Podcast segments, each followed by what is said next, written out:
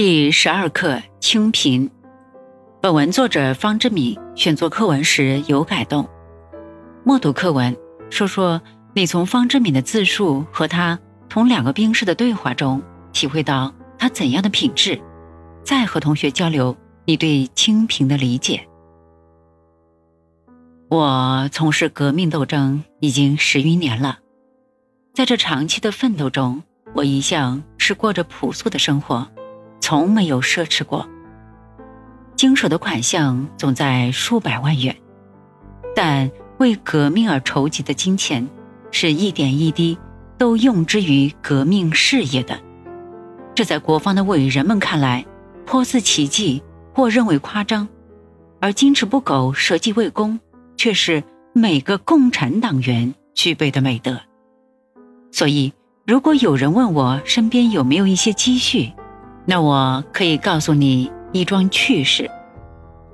就在我被俘的那一天，一个最不幸的日子，有两个国防兵士在树林中发现了我，而且猜到了我是什么人。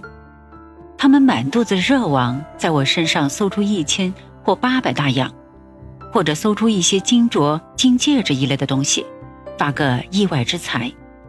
哪知道从我上身摸到下身。从袄领捏到袜底，除了一只石表和一支自来水笔，一个铜板都没有搜出。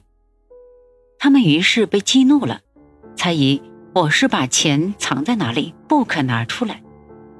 他们之中有一个左手拿着一个木柄榴弹，右手拉出榴弹中的引线，双脚拉开一步，做出要抛掷的姿势，用凶恶的眼光盯着我，威吓的吼道。赶快将钱拿出来，不然就是一炸弹，把你炸死去！哼，你不要做出那难看的样子来吧。我确实一个铜板都没有存，想从我这里发洋财，是想错了。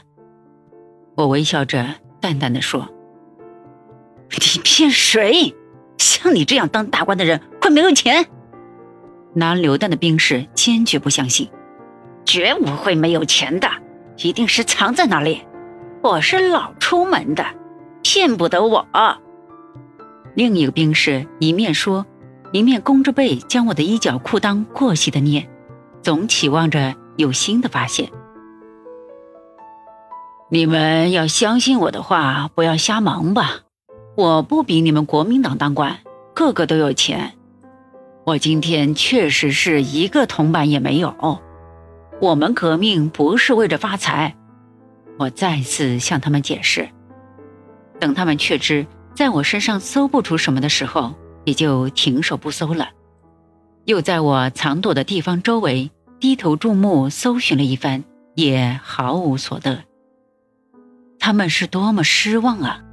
那个持弹预放的兵士也将拉着的引线依旧塞进榴弹的木柄里，转过来。抢夺我的表和水笔，后来彼此说定表和笔卖出钱来平分，才算无话。